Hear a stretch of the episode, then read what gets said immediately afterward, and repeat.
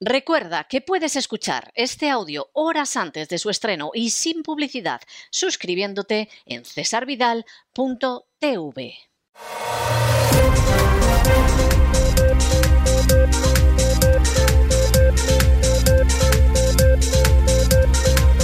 Las noticias del día. Estamos de regreso y estamos de regreso después de ese editorial que dedicamos a las advertencias de BlackRock. Teóricamente, aquí lo que sucede es que BlackRock advierte al regulador del mercado americano lo malitas que están las cosas en Europa. Eso es verdad, eso no es mentira, es cierto. A continuación, dice que hay una serie de circunstancias que efectivamente dificultan un buen desarrollo de la economía europea. Y también es cierto lo que dice. Es decir, hay países que están horriblemente endeudados, como es España, o como es Italia, o como es la misma Francia.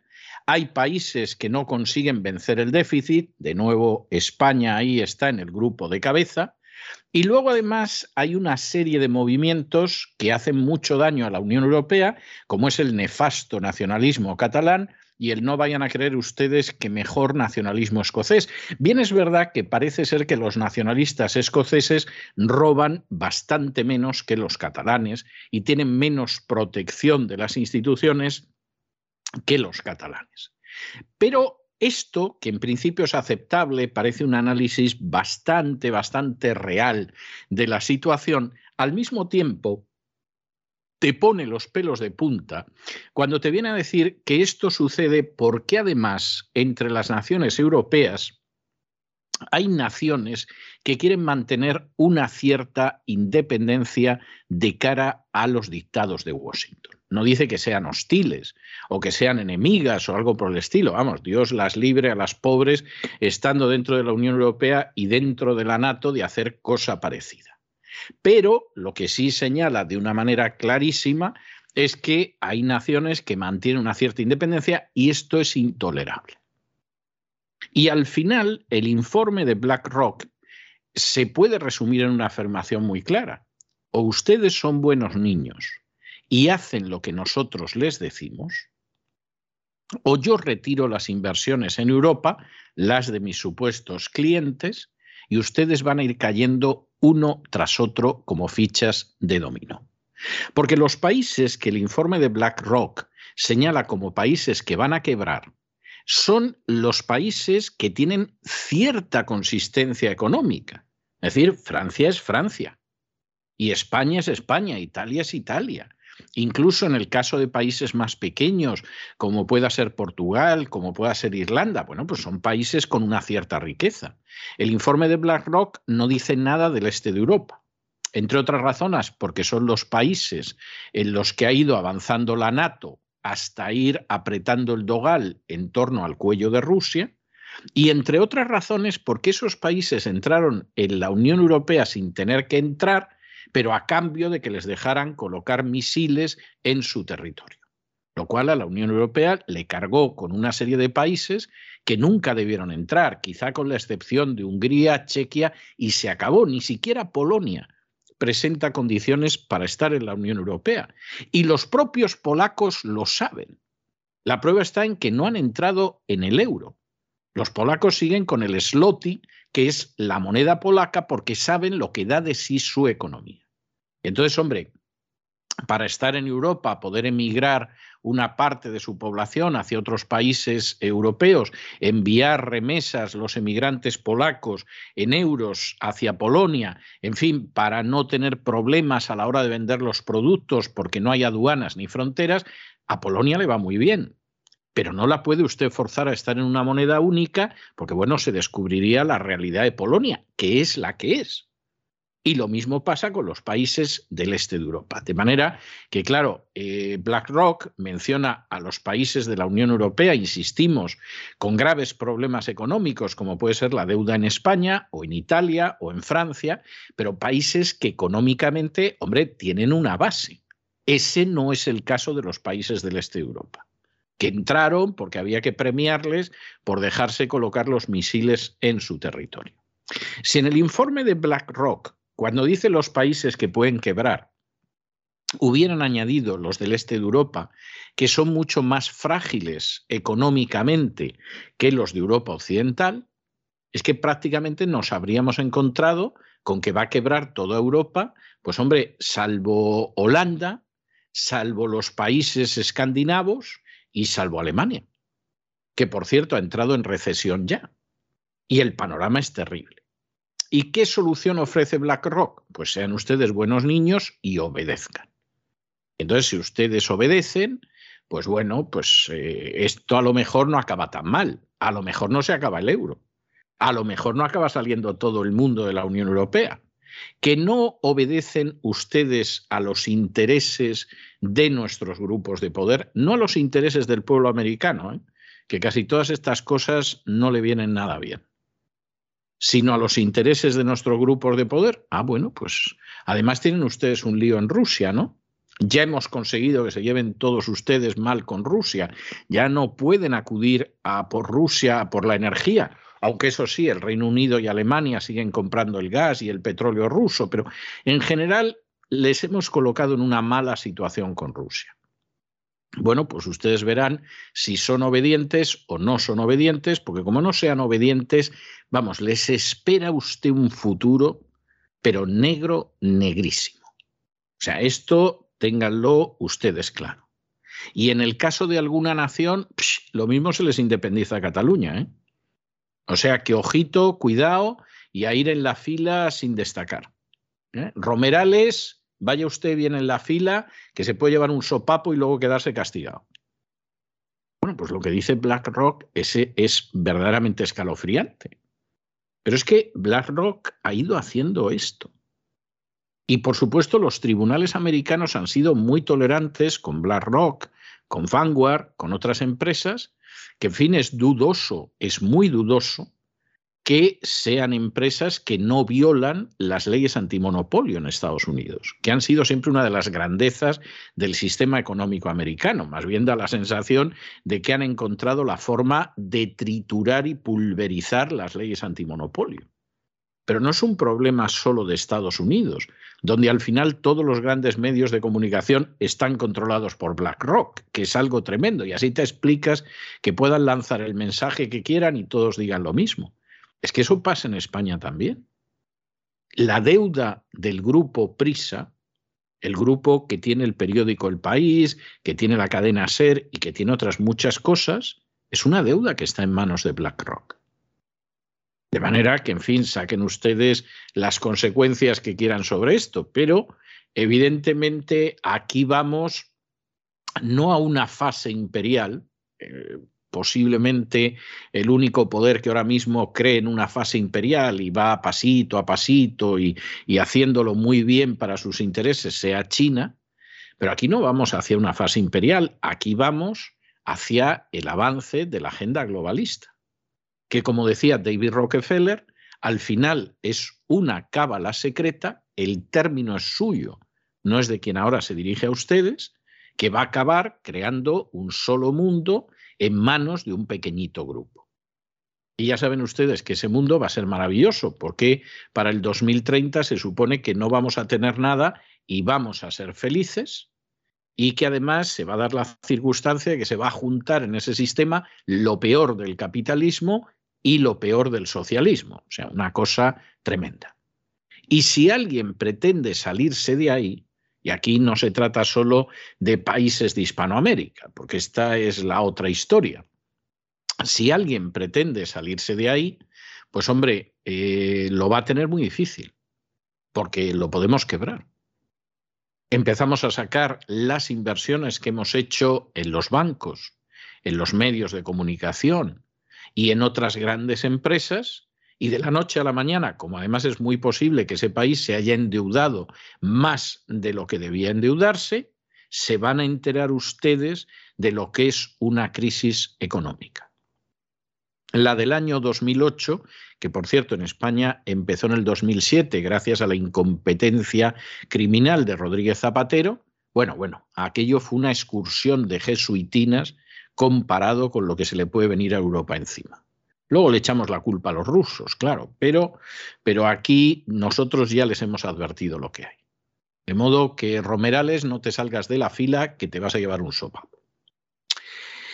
Entramos en nuestro boletín, pero antes de entrar en nuestro boletín, yo tengo que recordarlo es que este mes estamos proyectando en cesarvidal.tv el documental El Señor de las Redes, donde estamos hablando de esos pescadores españoles y portugueses que desde hace siglos faenan en el Atlántico Norte, los grandes bancos de Terranova. Es un documental que se debe a Alejo Moreno, el mismo director de Hechos Probados, el documental que tuvimos en cesarvidal.tv durante el mes de febrero para que la gente pudiera conocer con hechos rigurosamente probados lo que significa la agencia tributaria en España, porque habrá gente que no lo sepa, pero lo cierto es que es así, y en este caso nos encontramos con lo que es la vida de esos pescadores que, como sucede desde hace siglos, cuando se encuentran con problemas, a lo único, a lo único a lo que pueden recurrir es a la ayuda de Dios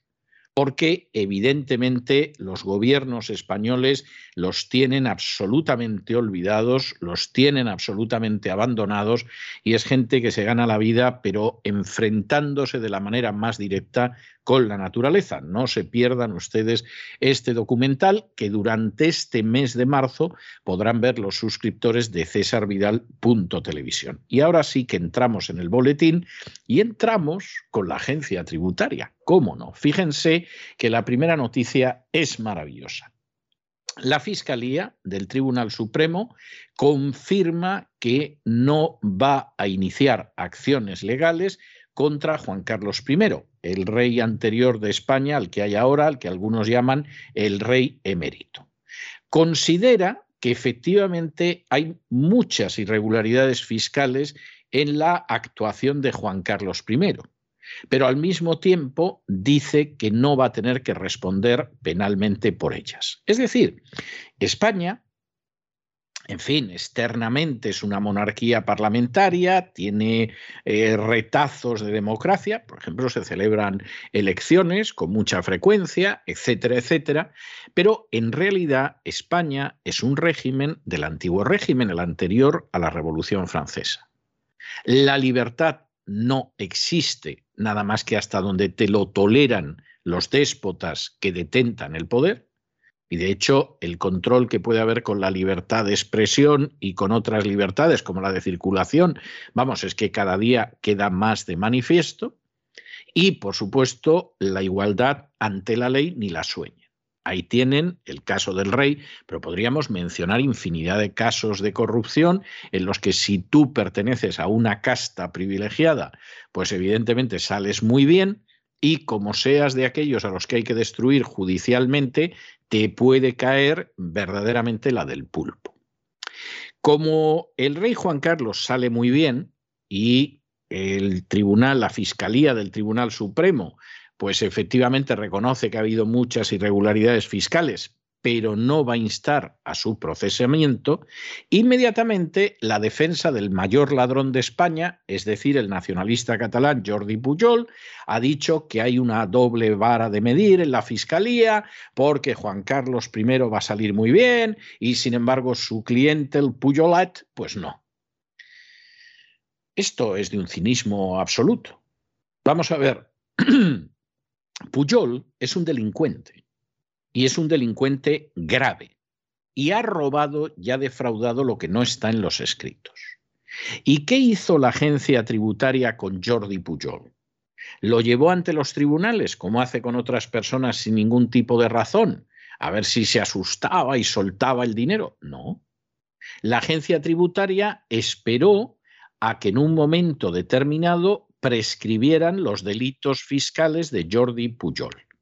Y cuando los delitos fiscales habían prescrito, aparece la agencia tributaria y dice que Jordi Pujol era un delincuente fiscal, pero ya prescrito y ya no lo podemos perseguir. Y tú dices, hombre, así me gustaría a mí que me tratara la agencia tributaria. No, no por el hecho de ser un delincuente fiscal, sino simplemente por si me retraso en un pago o si pretenden que me tienen que cobrar una cantidad que no debo en absoluto, pero ellos se han empeñado en que sí, ya me gustaría a mí efectivamente estar en esa situación. Bueno, eh, a lo mejor estaría si se diera la circunstancia de que en España existiera la igualdad ante la ley. Pero es que en España no existe la igualdad ante la ley. Vamos, es que ni de broma. Y no solamente es el caso de Juan Carlos I o de Jordi Pujol. Esto lo puede comprobar cualquier ciudadano que tenga la desgracia de acercarse a la administración pública en España. No existe la igualdad ante la ley. Claro, aquí la defensa de Pujol diga, ah, es que, es que, y si un día el juez cita para una vista a Pujol, el juez no va a citar para una vista a Pujol. Llevan con el caso de Pujol una década. Y llevan con el caso de Pujol una década porque lo que están esperando es que Pujol se muera, que ya anda por los 90, anda, es casi coetáneo con Soros y que efectivamente cuando se muera el Enanet, pues entonces ya no haya acciones penales contra él, porque no puede haber acciones penales contra un muerto, salvo en España cuando deciden desenterrar a algunos personajes, ¿no? Pero evidentemente no hay acciones de ese tipo. Y entonces se muere Puyol y no pasa nada. La mujer de Puyol, que estaba, pero vamos, metida hasta el moño en las ilegalidades de Puyol y en los delitos de Puyol. Bueno, pues hace ya unos añitos que decidieron que la pobre mujer desvariaba, que su salud mental estaba muy mal, etcétera, etcétera, y la sacaron del asunto. ¿Y con los hijos qué va a pasar? Porque el fiscal consideraba que la familia Puyol era una estructura criminal.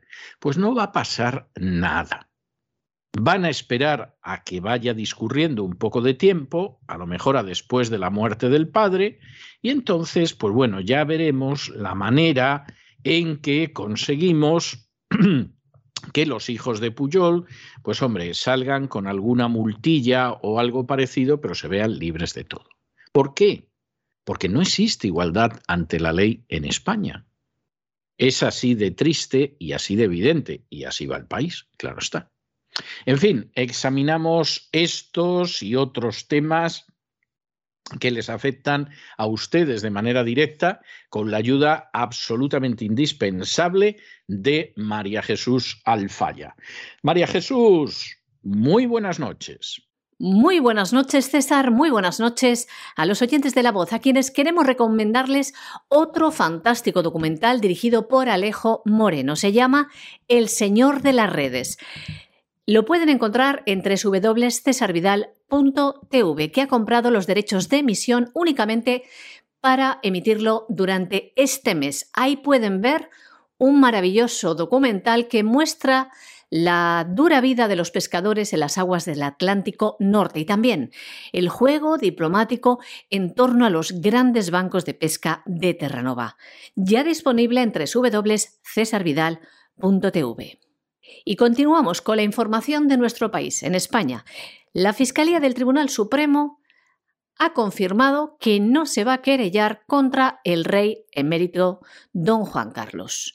De este modo, el Ministerio Público archiva la investigación pese a constatar numerosas irregularidades fiscales de las que don Juan Carlos I no va a responder penalmente. El jefe de la Fiscalía Anticorrupción, Alejandro Luzón, ha firmado dos decretos de archivo que constatan conductas que podrían haber dado lugar no solo a delitos fiscales, sino también a blanqueo de capitales y también al delito de cohecho. Pero, como les decimos, el Ministerio Público ha llegado a la conclusión de que algunas de estas han prescrito o no son perseguibles porque se cometieron antes del año 2014, cuando Juan Carlos I estaba blindado por la inviolabilidad que el artículo 56.3 de la Constitución otorga al jefe de Estado. Y los actos presuntamente delictivos, que se pueden demostrar a partir del año 2014, por ejemplo, las donaciones de dinero no declaradas en inicio a la Hacienda española, pues han quedado sin reproche penal por la regularización fiscal presentada en su día por el rey emérito y que la Fiscalía da por buena. El abogado de don Juan Carlos I, el rey emérito de España, que es el abogado Javier Sánchez Junco, ha emitido un comunicado en el que destaca que los decretos concluyen que en ninguno de los casos investigados se puede imputar ilícito alguno al anterior jefe del Estado. Como saben, reside don Juan Carlos I en Abu Dhabi desde agosto del año 2020. En los próximos días su abogado va a viajar hasta Abu Dhabi para estudiar con su cliente los escritos de la Fiscalía y será a partir de entonces, según el abogado, cuando el rey emérito decida si vuelve a España. El archivo de esta causa pone fin a casi dos años de investigación de la Fiscalía Anticorrupción y también de la Fiscalía del Tribunal Supremo. Se iniciaron las investigaciones en junio del año 2020 para indagar si Juan Carlos I cobró una comisión por mediar en las obras del AVE a la Meca, para que fueran adjudicadas a un consorcio empresarial español. Meses más tarde, la Fiscalía abrió otras dos líneas de investigación. Por un lado, la donación de fondos al rey emérito por parte de un empresario mexicano, fondos que el ex monarca no declaró a Hacienda hasta diciembre del año 2020. Otra línea de investigación iba dirigida a la existencia de dinero oculto en un trust financiero domiciliado en el paraíso fiscal de las Islas del Canal. Un trust financiero abierto en el año 2004 por Joaquín Romero Maura, historiador y consejero de don Juan Carlos. En cuanto a la primera investigación, las que se refieren a las comisiones relacionadas con las obras del AVE a la Meca, las supuestas donaciones, se centraba esta investigación en una transferencia de 64,8 millones de euros, recibida en el año 2008 por la Fundación Panameña Lucum en una cuenta del Banco Mirabaud de Ginebra. La Fiscalía considera que el entonces jefe de Estado era el verdadero titular de esta cuenta, pero la ocultó a la Hacienda Pública Española. Durante los años que se mantuvo abierta esa cuenta entre el año 2008 y 2012, la cuota defraudada en cada ejercicio, según el propio Ministerio Público, supera con creces el tope de 120.000 euros que el artículo 305 del Código Penal establece como umbral del delito fiscal. Sin embargo, las irregularidades cometidas entre los años 2008 y 2011 estarían prescritas. ¿Y qué pasa con las que el exmonarca cometió en el año 2012? Pues estaba sujeto a la inviolabilidad. Es decir, tenía este privilegio. Es decir, el jefe del Estado no está sujeto a responsabilidad civil o penal alguna por actos públicos o privados cometidos durante el tiempo en el que ejerce el cargo. Algo nada democrático, ¿verdad? Los ciudadanos no somos todos iguales ante la ley, como nos quieren hacer creer. De este modo, como en el año 2012 el rey era inviolable, pues según la interpretación sobre el alcance de la inviolabilidad que hace tanto la Fiscalía como el Supremo, la Fiscalía del Supremo como la Sala de lo Penal del Alto Tribunal, pues don Juan Carlos no puede ser juzgado. Y tras conocerse esta decisión de la Fiscalía del Tribunal Supremo de archivar la investigación sobre los posibles delitos cometidos por don Juan Carlos I, ¿qué ha pasado? Levanta la mano. ¿Qué hay de lo mío? El clan criminal de los Puyol, que denuncia a través de su abogado una doble vara de medir de la Fiscalía entre el emérito y el exmolt orinable. Recuerda el abogado de la familia Puyol que el fiscal jefe anticorrupción Alejandro Luzón consideró en el año 2014 que la regularización hecha por miembros de la familia Puyol no impedía investigar la licitud de los fondos en Andorra y denuncian que ahora el mismo Luzón tiene un criterio distinto con don Juan Carlos I. Como si la familia Puyol hubiera tenido pocos privilegios por parte de los organismos. Esta familia, denominada por un juez como organización criminal que se enriqueció a través de la corrupción, sin duda ha sido beneficiada por Hacienda y por la ley, pero como ven, se resisten a sentarse en el banquillo. ¿Veremos algún día a Jordi Puyol en el banquillo o en la cárcel? Bueno, y hemos empezado con la agencia tributaria y tenemos que seguir con ella, porque resulta que la sala de lo contencioso administrativo de la Audiencia Nacional ha anulado precisamente una de las acciones de la agencia tributaria contra el que fuera entrenador de fútbol José Muriño fue entrenador del Real Madrid, si yo no recuerdo mal, y disculpen ustedes que no tenga certeza, pero como yo no sigo los deportes y el fútbol menos, pues evidentemente creo que era así, pero no tengo certeza absoluta. Lo que sí tengo claro es que efectivamente la agencia tributaria actuó de una manera bochornosa y cuando esto ha llegado a la Audiencia Nacional, la Audiencia Nacional ha tumbado las acciones de la agencia tributaria. No solo eso, la sentencia además atribuye a esa agencia tributaria el haber utilizado un argumento, y cito textualmente, palmariamente erróneo, contradictorio y falto de la debida motivación. Además señala que las consideraciones contenidas en la resolución, vamos, en absoluto demostraban que Mourinho fuera culpable.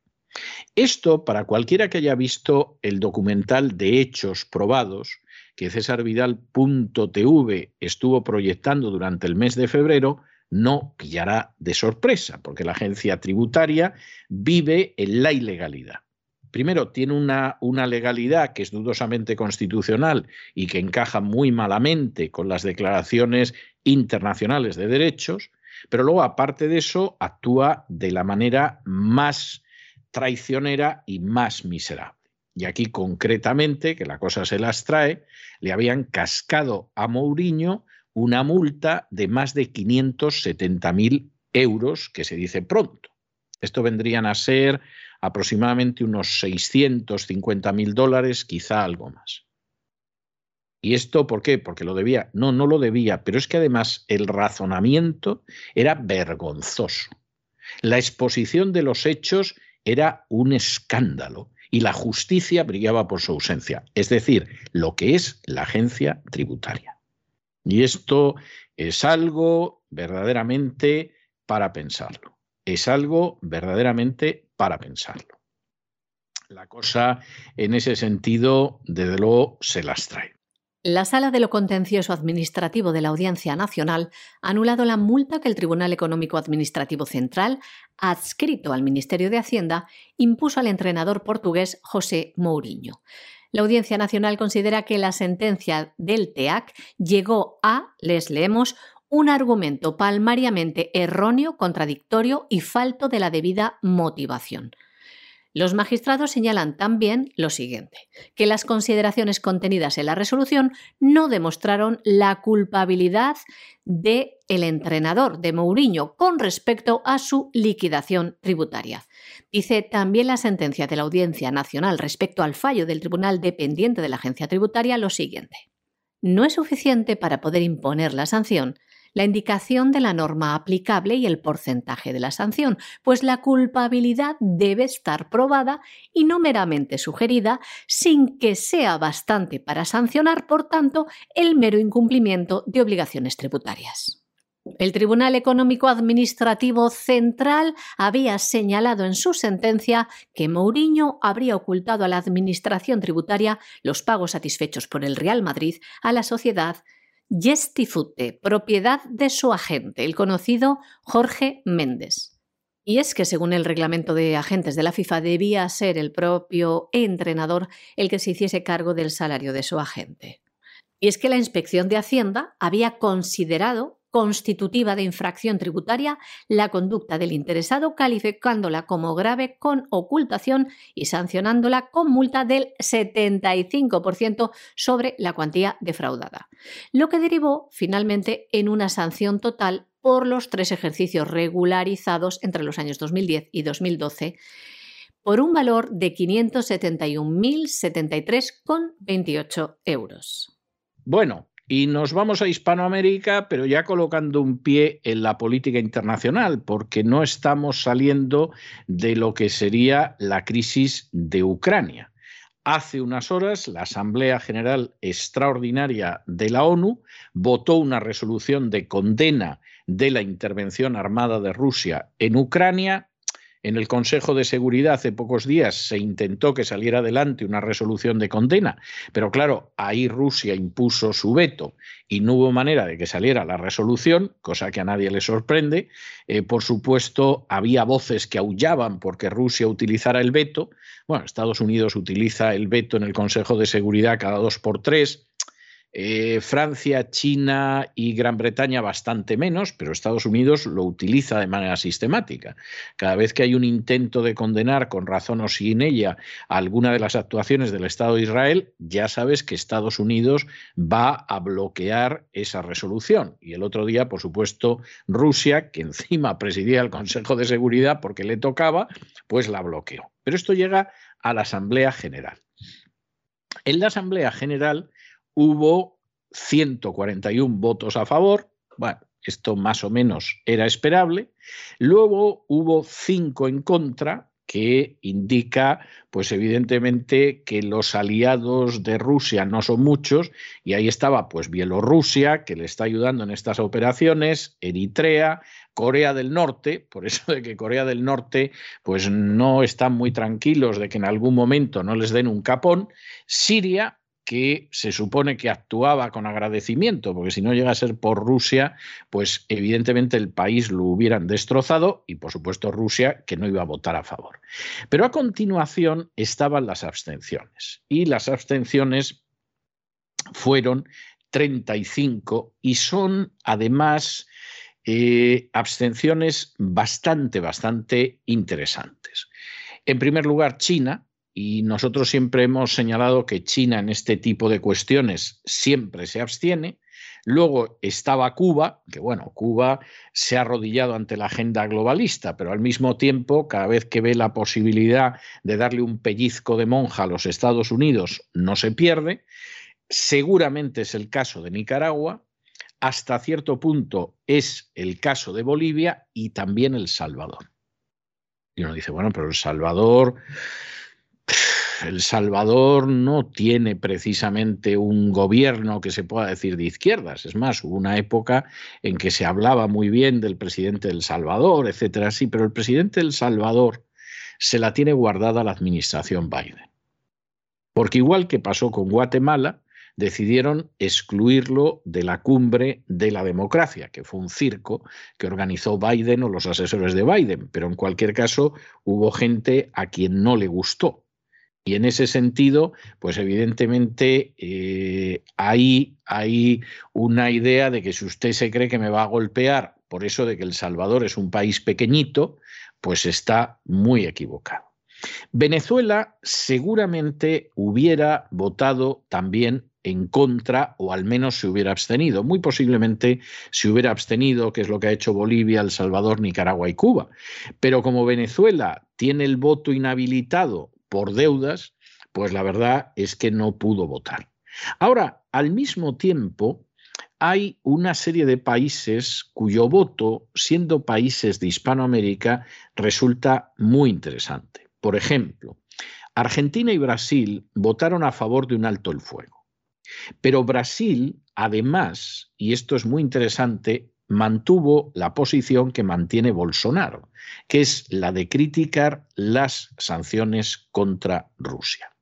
Y esto es algo en ese sentido que no tiene más vuelta de hoja. Es decir, aquí hay una serie de países que más o menos pues pueden votar en contra, pueden abstenerse, etcétera, etcétera, etcétera, pero que luego la cuestión de las sanciones no la apoyan porque se temen que en cualquier momento lo mismo les toca a ellos. Y aquí pues se da la circunstancia de que las sanciones siempre van en una dirección. Es decir, las sanciones en cierta dirección no van nunca hasta hace unos pocos días que China ha decidido realizar sanciones contra bancos americanos. Noticia a la que no se habla, porque claro, de pronto alguien puede decir, oiga, que a estos no los han sancionado nunca y no han iniciado pocas guerras e invasiones solamente en lo que va de siglo. Y entonces la idea es, pero no es igual. No, claro, evidentemente no es igual porque son los nuestros. Y aquí hay una serie de países, y ahí está Brasil, y ahí está Hungría en Europa, y ahí está Argentina, y ahí está México, que la idea de las sanciones no les gusta. Primero, por la parte que les pudiera tocar en algún momento. Y segundo, porque a ellos les viene muy bien negociar con Rusia. Y el que les impidan negociar con Rusia, les hacen, por el contrario, no es solo que no les viene bien, es que les viene muy mal y están manteniendo este tipo de posición. Es decir, no nos pida usted que nos alineemos en eso. Si repudiamos la entrada de las tropas rusas en Ucrania, nos parece mal, creemos que tendrían que sentarse a negociar ya y que tendría que haber un alto el fuego, pero no pida usted que nos metamos en una historia de este tipo porque no nos vamos a meter en una historia de ese tipo. ¿Qué está pasando? Y, de hecho esto lo vamos a comentar enseguida. ¿Qué está pasando al otro lado del Atlántico? Bueno, pues de ello hablamos enseguida. La Asamblea General Extraordinaria de la ONU votó ayer una resolución de condena de la invasión rusa a Ucrania. Sumó 141 votos a favor, 5 en contra, los de Bielorrusia, Eritrea, Corea del Norte, Siria y la propia Rusia y 35 abstenciones. En este último grupo destacan China y también cuatro países de América Latina, Bolivia, Cuba, El Salvador y Nicaragua. Un quinto, Venezuela, aliado incondicional de Moscú, tiene su voto inhabilitado por deudas con el organismo. Argentina y Brasil votaron a favor de un alto el fuego inmediato en Ucrania, pero Brasil criticó las sanciones contra Rusia que el embajador de Brasil ante las Naciones Unidas reconocía que no conducen a la reconstrucción de un diálogo. Esta resolución de la Asamblea General de la ONU exige a Moscú el cese inmediato de la ofensiva militar sobre Ucrania. Fue la respuesta de la ONU al veto ruso en el Consejo de Seguridad de la ONU a una condena de la invasión. Rusia es, junto con Estados Unidos, Reino Unido, Francia y China, uno de los cinco países con derecho a veto en ese organismo. Los países occidentales evitaron el bloqueo del Kremlin con una convocatoria de urgencia a la Asamblea General, donde cada país tiene un voto y no hay poderes especiales.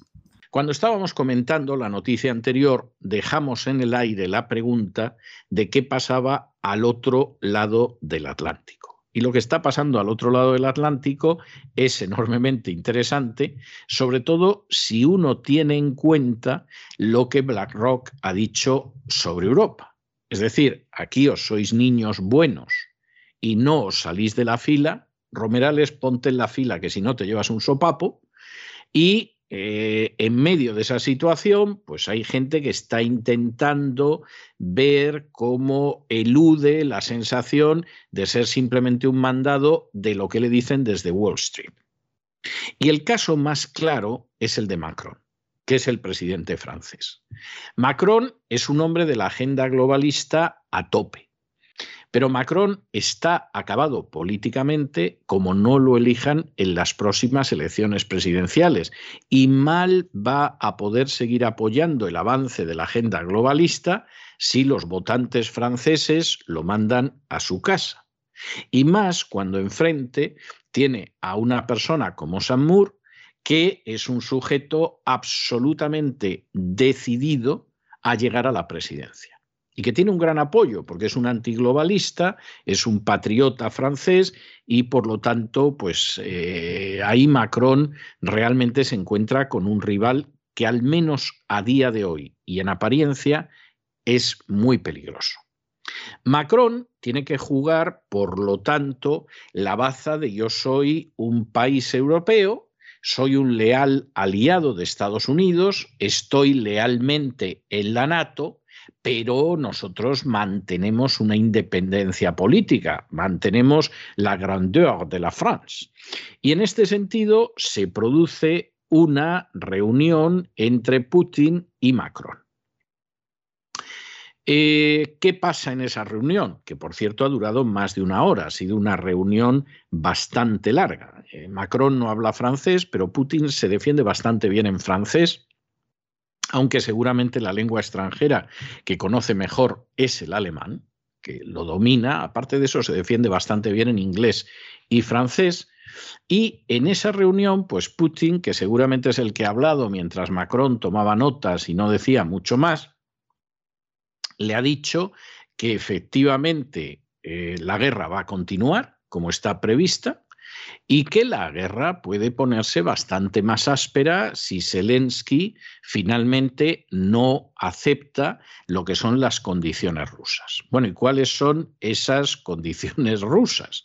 Bueno, pues que Ucrania se va a desmilitarizar, que Ucrania va a ser un país neutral y que no va a entrar en la NATO.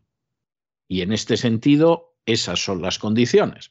Suponemos que han podido hablar del intento de desnazificar Ucrania, que algunos se lo toman muy a risa y que dicen que, en fin, esto es una invención de los rusos para justificar la invasión. No, es la pura verdad. Hay unidades literalmente, no metafóricamente, literalmente nazis en el ejército ucraniano. Vayan ustedes a Internet, busquen el batallón Azov, es decir, A-Z-O-V, y verán que es un cuerpo nazi dentro del ejército ucraniano, que lleva además cascos con esvásticas que rinden homenaje a las divisiones de las SS ucranianas durante la Segunda Guerra Mundial, que consideran héroes a genocidas ucranianos durante la Segunda Guerra Mundial y entonces, pues bueno, a partir de ahí saquen ustedes las conclusiones que, les parezca, porque esta es la realidad y es fácil de comprobar. Y Putin se siente mucho más seguro si Ucrania se desnazifica. Cualquiera se sentiría más seguro en ese sentido, no cabe la menor duda. Tener unidades militares nazis al otro lado de la frontera, pues no es para sentirte muy contento ni cosa parecida. Eh, Putin le ha insistido muchísimo a Macron en el sentido de que las fuerzas rusas están haciendo todo lo posible para no provocar víctimas civiles. Da la sensación de que efectivamente es así, pero claro, esto del control de las víctimas civiles, hombre, si haces como la NATO en Yugoslavia y bombardeas Belgrado, ahí las víctimas civiles, los pobrecitos, les cae lo que sea. En otros casos en los que intentas ir a objetivos militares, minimiza el impacto sobre la población civil, pero vamos, hay que ser muy inocente o muy ingenuo como para creer que en una guerra, sobre todo con los instrumentos bélicos del siglo XX y del siglo XXI, no va a haber víctimas civiles. Eso es absolutamente imposible, por desgracia. Pero en cualquiera de los casos esta ha sido la posición de Putin. Ha insistido en que no es cierto que se estén produciendo bombardeos indiscriminados sobre zonas pobladas e incluso se ha ofrecido a garantizar el reparto de la ayuda humanitaria. Esta es la situación en estos momentos en esa conversación. ¿Qué le ha dicho Macron? Bueno, pues Macron esta conversación con Putin la ha tenido previa a una conversación que se supone que va a tener con Zelensky.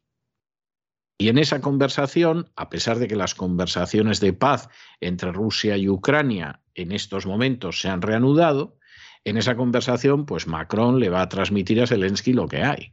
Es decir, mire usted, estas son las exigencias y no he encontrado yo a Monsieur Vladimir en absoluto en la posición de reducirlas. Y usted verá, en fin, si cuenta con que va a poder salir bien de esta tesitura, a ver qué va a pasar. Bueno, Zelensky anunciaba hace unas horas que cuenta con 16.000 voluntarios que van a ir a combatir en defensa de Ucrania.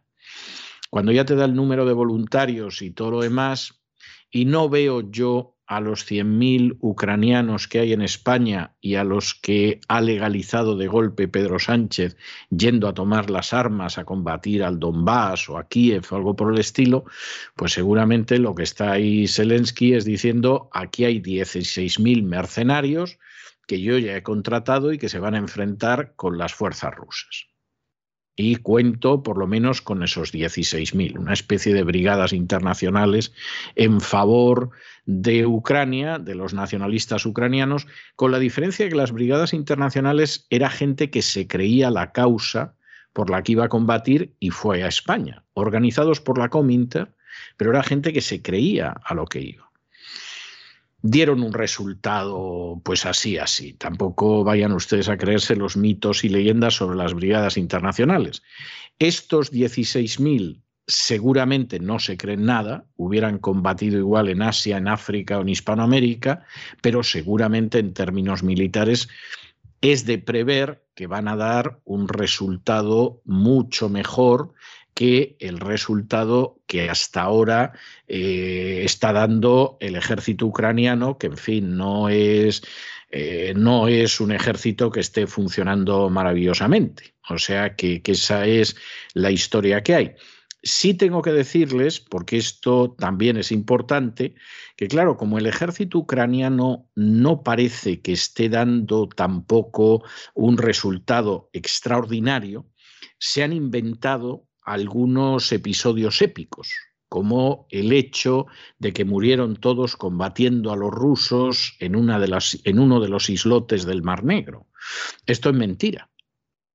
Se acabaron rindiendo, seguramente porque no recibieron refuerzos del ejército ucraniano y no tenían la menor intención de morir todos precisamente para que la propaganda ucraniana lo contara, se han rendido, han aparecido en la televisión, alguno ha dicho que se sentía muy apenado porque el gobierno ucraniano había anunciado su muerte cuando lo que tenían que haber hecho es enviarles refuerzos, pero se han rendido todos.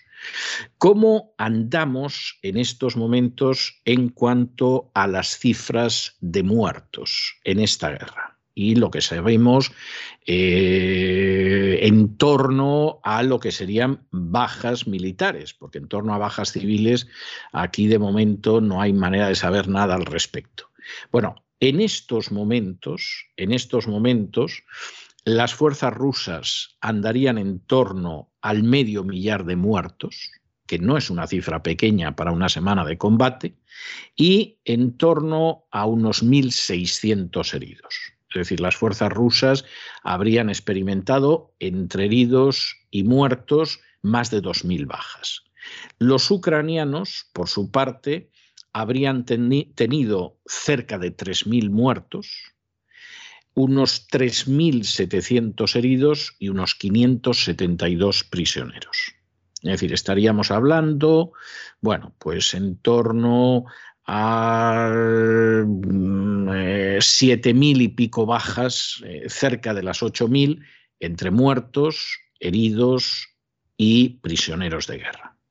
Cifras que, en fin, como ustedes comprenderán, seguramente son muy ajustadas a la realidad, pero cifras también que no podemos asegurar a la unidad por la sencilla razón de que se siguen librando combates. En cualquiera de los casos, la vía diplomática no está agotada. La cuestión está entre si Zelensky se va a creer lo que le están diciendo, sobre todo desde Estados Unidos y Gran Bretaña, en el sentido de que lo apoyan y que aguante, a ver si Rusia, mientras tanto, quiebra económicamente y entonces salva eh, la posición de los nacionalistas ucranianos, o si va a haber un momento que esto ya no va a ser posible y a Zelensky no le va a quedar más remedio que decir que sí y para eso pues se podía haber ahorrado, ahorrado el bombardear el Donbass, se podía haber ahorrado llegar a esta situación y muchas otras cosas. Pero eso es algo que de momento está en el futuro y como decía el poeta español, no está el mañana ni el ayer escritos. El presidente de Francia, Emmanuel Macron, ha cruzado hoy llamadas telefónicas con el presidente de Ucrania y con el presidente de Rusia. Vladimir Putin ha advertido que el hecho de ganar tiempo con negociaciones no hará sino que las reivindicaciones de Moscú hacia Kiev aumenten. Putin aseguraba que la guerra con Ucrania va a continuar conforme a lo que se tiene previsto. Dijo que se recrudecería, según cuenta Emmanuel Macron, el conflicto bélico a menos que Volodymyr Zelensky, presidente de Ucrania, aceptara las condiciones de Rusia. Las reivindicaciones de Moscú desde el inicio son claras. Desmilitarización de Ucrania y que se comprometa a ser neutral, es decir, a permanecer lejos de la OTAN. El presidente de Rusia ha defendido que sus tropas hacen todo lo posible para no provocar víctimas civiles y ha catalogado de desinformación las acusaciones llegadas desde Ucrania y que dan cuenta de bombardeos indiscriminados sobre zonas pobladas. Asimismo, se ha ofrecido Vladimir Putin a garantizar el reparto de ayuda humanitaria. Además, se está manteniendo una segunda ronda de negociaciones entre las delegaciones de Rusia y de Ucrania para llegar a una solución a este conflicto. Bueno, y dentro de esta situación en la que estamos y en la que además todo se quiere pintar en blanco y negro y todo se quiere pintar como bueno, buenísimo, santo y malo, malísimo, perverso, bueno, pues es que hay gente que no ayuda mucho a la propaganda antirrusa y a la propaganda anti-Putin, porque ha aparecido el ministro de Asuntos Exteriores de Luxemburgo, que es Jean Asselborn, para decir que esto se acababa asesinando a Putin. No está muy claro si esto se acabaría asesinando a Putin. ¿eh? Puede ser comprensible hasta pensar en ese tipo de solución, es decir, el magnicidio acabaría con la guerra. Pero claro, que esto lo diga un ministro de Asuntos Exteriores de un país de la Unión Europea, hombre, hombre, hombre. Y además, seguramente un ministro que pondría el grito en el cielo si mañana, por ejemplo, asesinaran a Zelensky. Y si eso que a lo mejor acabaría con la guerra, pues sucediera, Dios no lo quiera, pero imagínense que sucediera, pues seguramente el señor Jean Asselborn pondría el grito en el cielo, llamaría asesino a Putin, etcétera, etcétera pero su deseo de asesinarlo, pues eso se supone que arreglaría las cosas. doble vara de medir que estamos viendo, pero muy a menudo. Pero es que no es el único que está en eso, porque un oligarca ruso que reside en Estados Unidos y que se llama Alex Konanigin, este ya ha ofrecido una recompensa de un millón de dólares para el que capture o mate a Putin es algo verdaderamente impresionante. Este incluso ha sacado un cartel como esos carteles de Wanted, del Se Busca, del antiguo oeste, con la recompensa.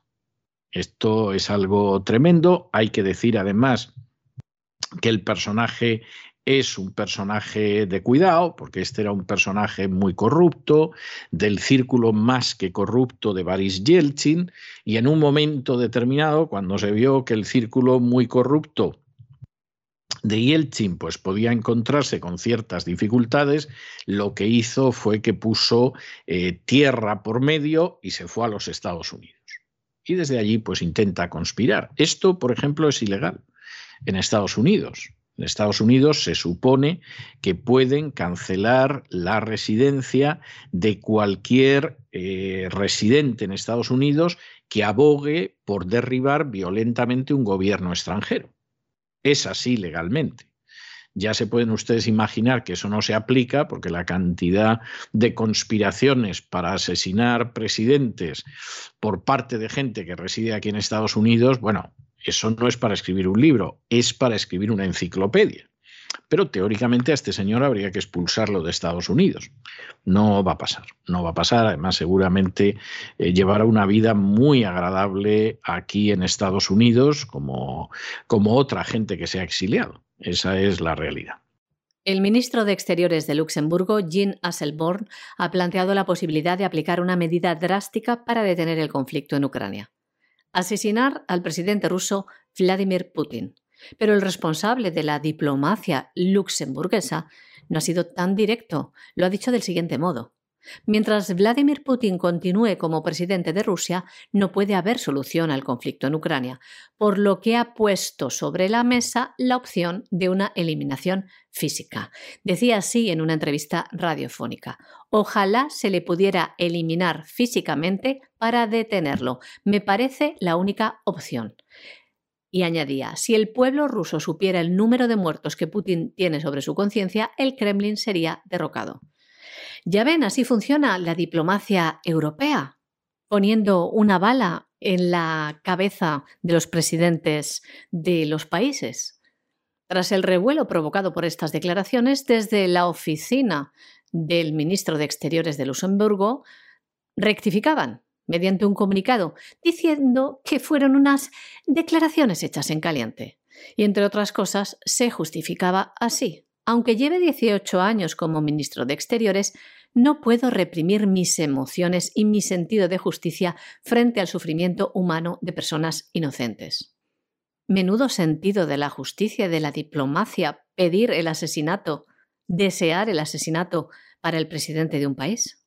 La locura y el odio generado y fomentado también por los medios de comunicación ha ido tan lejos que además de estas declaraciones del ministro de Exteriores de Luxemburgo, un empresario ruso residente en los Estados Unidos, Alex Konanikin, ha ofrecido una recompensa de un millón de dólares por capturar al presidente ruso, al más puro estilo del Far West, con cartel de reward se busca incluido. Le señala como un criminal de guerra al presidente de Rusia. Decía así el cartel. Prometo pagar un millón de dólares a cualquier oficial de policía que, cumpliendo con su deber constitucional, arreste a Vladimir Putin como un criminal de guerra según el derecho ruso e internacional. Esto lo escribía en su perfil de Facebook, Meta, hace unos días. Y aparecía también la leyenda, se busca vivo o muerto.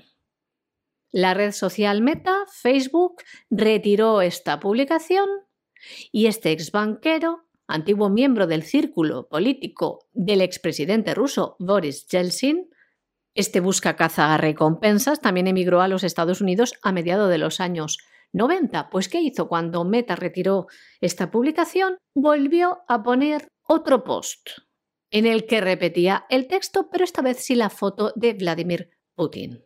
Además, escribía, como ciudadano de etnia rusa, veo como mi deber moral facilitar la desnazificación de Rusia. Continuaré ayudando a Ucrania en sus heroicos esfuerzos para resistir el asalto de la horda de Putin. Putin no es el presidente ruso, ya que llegó al poder como resultado de una operación especial de volar edificios de apartamentos en Rusia, luego violó la Constitución al eliminar las elecciones libres y asesinar a sus oponentes. Esto es lo que escribe también bajo el cartel que ofrece la recompensa de un millón de dólares por Putin, vivo o muerto. Y acabamos nuestro boletín con una referencia a Nueva Zelanda. Nueva Zelanda, donde han decidido desalojar con gas pimienta a manifestantes que pedían el fin de las restricciones contra la libertad que ha impuesto el gobierno neozelandés durante toda la crisis del coronavirus. El gobierno neozelandés en esto sigue, o sea que, esta es la, situación que hay. Fíjense ustedes que además es un gobierno, el de Jacinda Ardern, que ha conseguido mm, vacunar prácticamente al 95% de los que ha querido y que ha tenido un número de fallecimientos de coronavirus bastante, bastante reducido. Estamos hablando de unas docenas. Pero realmente las referencias son durísimas y en esta situación estamos. Y por supuesto en Nueva Zelanda, bueno, pues pasa como en Italia o en otros lugares, que le han cogido un gusto a acabar con la libertad de los ciudadanos que no están por la labor de acabar. Entonces le dicen, pero vamos a ver, doña Jacinda, si esto ya se ha terminado, si muertos ha habido muy pocos, si además ha vacunado usted, vamos, hasta los animales de compañía, hombre, déjenos respirar que no tiene ningún sentido este tipo de medidas, ¿no? Bueno, pues no. Y además los que se manifiestan, vamos, los desalojan, que no se les va a olvidar en la vida lo que sucede. En este caso, además, era un grupo de manifestantes que llevaba más de 20 días enfrente del Parlamento neozelandés en Wellington. Hay gente que no se da cuenta, pero eh, cuando uno mira, eh, no siguiendo la propaganda de las furcias mediáticas, sino cuando uno mira los acontecimientos y va viendo la secuencia, se puede dar cuenta de cómo han ido cercenando la libertad de la gente en Occidente de manera absolutamente descarada. Y cómo ya cualquier excusa es buena para acabar con esa libertad. Y en el caso de Italia, de pronto, como evidentemente las medidas de control social se acababan y a Draghi, que es un gran defensor de la agenda globalista, le gusta enormemente controlar a la población, bueno, pues decidieron hace unas horas que como vienen ucranianos, pues ala, como vienen refugiados ucranianos, mantenemos el estado de emergencia hasta diciembre. Bueno, que tiene que ver una cosa con la otra. Usted cállese, que no le hemos dicho que puede hablar. Y además no, no me incomode usted que le cerramos el canal de YouTube. Estamos en esta situación. Quien no lo quiera ver, peor para él.